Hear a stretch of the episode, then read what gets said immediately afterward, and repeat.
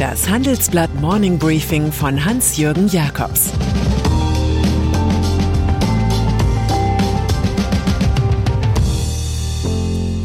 Guten Morgen allerseits.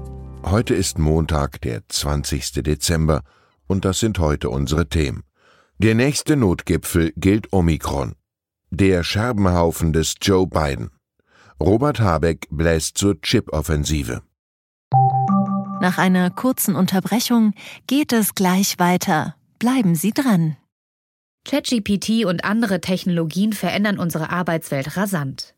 Bei der Veranstaltung Work in Progress diskutieren wir in der Handelsblatt Media Group die Zukunft des Arbeitsmarktes, HR-Trends, KI, mentale Gesundheit und neue Leadership-Perspektiven. Sei am 13. und 14. Juni in Düsseldorf oder virtuell dabei und melde dich jetzt an unter work-progress.de. Coronavirus. In die Weihnachtswoche gehen wir mit beunruhigenden Wettläufen. Der erste handelt davon, inwieweit Boosterimpfungen helfen, die neue Virusvariante Omikron abzuhalten. Der zweite dreht sich in vielen Staaten um die Frage, ob man noch alles erledigt bekommt, bevor mal wieder die Lichter beim Lockdown ausgehen. Zwar wiegelt Gesundheitsminister Karl Lauterbach ab, vor Heiligabend gebe es garantiert keinen Lockdown, zuletzt sind ja auch die Inzidenzwerte gesunken. Doch, wie auch immer, über harte kontaktreduzierende Maßnahmen reden Bund und Länder morgen schon auf ihrem Corona-Gipfel.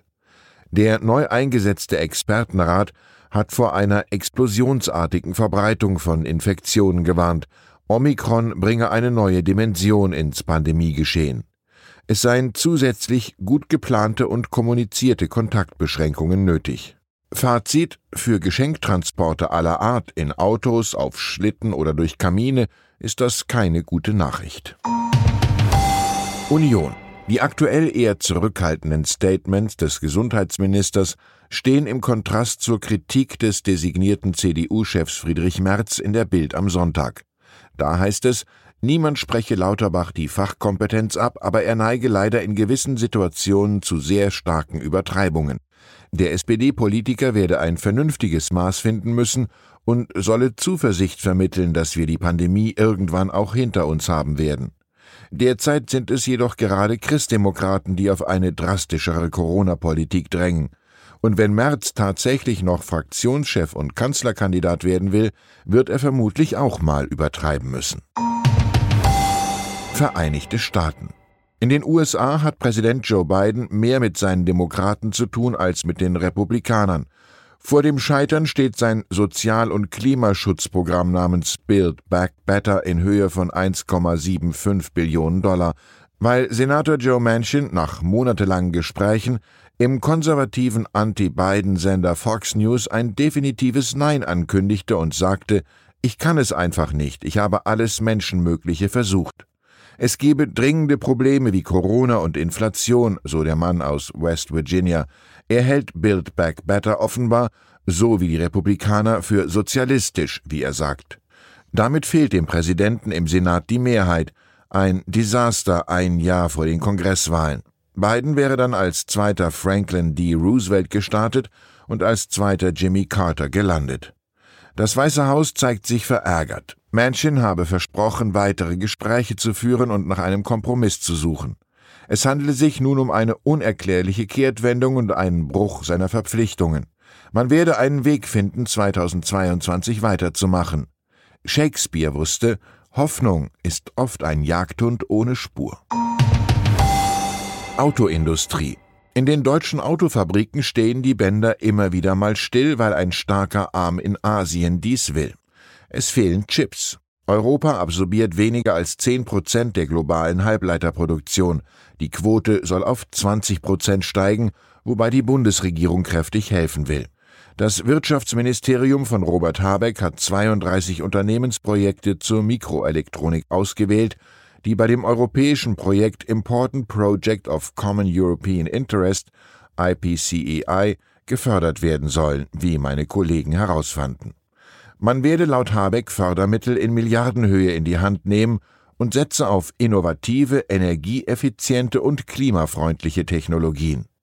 Der Grünen-Politiker sagt über globale Lieferengpässe, Deutschland und Europa haben keine Zeit zu verlieren. Wir müssen gemeinsam daran arbeiten, unseren Bedarf an Mikroelektronik selbst zu decken. Telekom. Die Deutsche Telekom ist auf der Suche nach Geld einer naheliegenden Idee verfallen. Bereits im März will sie ihre Funktürme für bis zu 20 Milliarden Euro verkaufen. Damit sollen Schulden abgebaut und weitere Anteile der Überseetochter T-Mobile US erworben werden. Die größten Rivalen haben die Strategie vorexerziert. Telefonica verkaufte die Funktürme an American Tower, während Vodafone das Geschäft in der separaten Tochterfirma Vantage Towers teilweise an die Börse brachte. Telekom-Chef Timotheus Höttges setzt nun in Sachen Funkturm nicht mehr vorrangig auf absolute Netzqualität, sondern auf Allianzen mit Partnern, erklärt unsere Titelgeschichte. Er sei zum Dekonsolidieren bereit, sagt Höttges, was konkret heißt, um irgendwo zugreifen zu können, muss man anderswo loslassen. Machtkonzentration. Jürgen Kühling, Chef der Monopolkommission, begrüßt solche Aktionen wie bei den Funktürmen, weil sie große Verbünde entzerren. Mit dem Regensburger Professor habe ich mich lange darüber unterhalten, wie Wettbewerb wieder zu stärken sei. Er sagt zum Beispiel, es wird Zeit, dass der Bund seine über die KfW gehaltenen Anteile an der Post und der Telekom verkauft. Die Interessenskollision des Staates als Aktionär, Regulierer und Gesetzgeber ist unheilsam. Noch mehr Sorgen machen ihm die Big Five aus Amerika, Tech-Riesen vom Schlage Amazon oder Google. Auch in Deutschland würde man sie als große Ökosysteme erleben, die nicht nur wirtschaftlich, sondern auch machtpolitisch ein Problem darstellen. Eine Zerschlagung auf europäischer Ebene sei Ultima Ratio, so Kühling. Gegen Monopolismus hilft manchmal nur, zum Äußersten zu greifen. Mercedes. Man könnte glatt neidisch werden, denkt man sich bei Daimler in Stuttgart. Ist man nicht selbst auch eine Luxusfirma wie LVMH von Bernard Arnault? Aber warum kommt man dann nicht wie die Franzosen auf mehr als 20 Prozent Rendite und muss stattdessen jubeln, 2021 überhaupt einmal zweistellig zu sein? Diese Luxusgewinnlücke will Daimler CEO Ola Kellenius peu à peu ausgleichen mit schwäbischem Sparfleiß und Konzentration auf große Limousinen und SUVs. Kleinkram wie Smarts oder A-Klasse könnten bald durch den Elchtest fallen. Konkret strebt Kelenius nach unseren Informationen mittelfristig 14% Rendite und mehr an. Das viele schöne Geld der Börse soll ja nicht mehr nur an Tesla oder Elektro-Startups wie Rivian, Lucid Neo oder Xpeng fließen, sondern auch an den rund erneuerten Daimler, eine deutsche Legende unter chinesischem Einfluss. Fußball. Und dann ist da noch ein 55-jähriger Fan des Drittligisten MSV Duisburg, der dafür gesorgt hat, dass erstmals in Deutschland ein Profifußballspiel wegen Rassismus abgebrochen werden musste. Der Mann hatte von der Tribüne deutlich vernehmbar Affenlaute gegen den Osnabrücker Spieler Aaron Opoku von sich gegeben, der gerade eine Ecke ausführen wollte.